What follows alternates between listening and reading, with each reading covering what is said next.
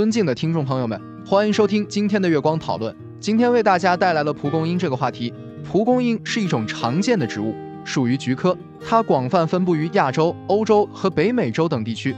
蒲公英不仅具有观赏价值，还具有丰富的药用价值和对人体的多种影响。首先，蒲公英具有清热解毒、利尿消肿等功效，在临床上。蒲公英常被用于治疗急性乳腺炎、淋巴结炎、肾炎、胆囊炎等疾病。蒲公英还可以有效改善皮肤问题，如湿疹、皮炎等。此外，蒲公英还有抗病毒、抗菌、消炎等作用，可以有效预防和治疗感冒、流感等疾病。其次，蒲公英对人体还具有多种营养保健作用。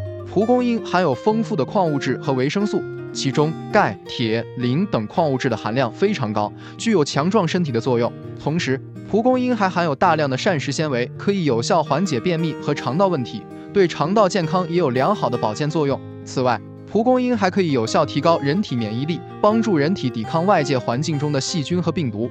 然而，蒲公英并不是完全没有副作用的药物，过量使用蒲公英可能会导致腹泻、腹痛等不适症状，因此在使用蒲公英时需要注意适量原则。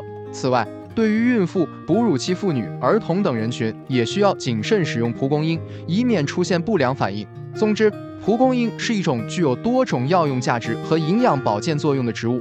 适量使用蒲公英可以有效改善身体状况，提高身体健康水平。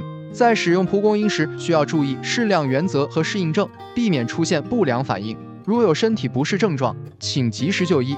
这就是我们本期所有内容。大家也可以通过微信公众号搜索“大明圣院”了解其他内容，Apple 播客或小宇宙搜索“荣正法师”。感谢大家的收听，我们下期再见。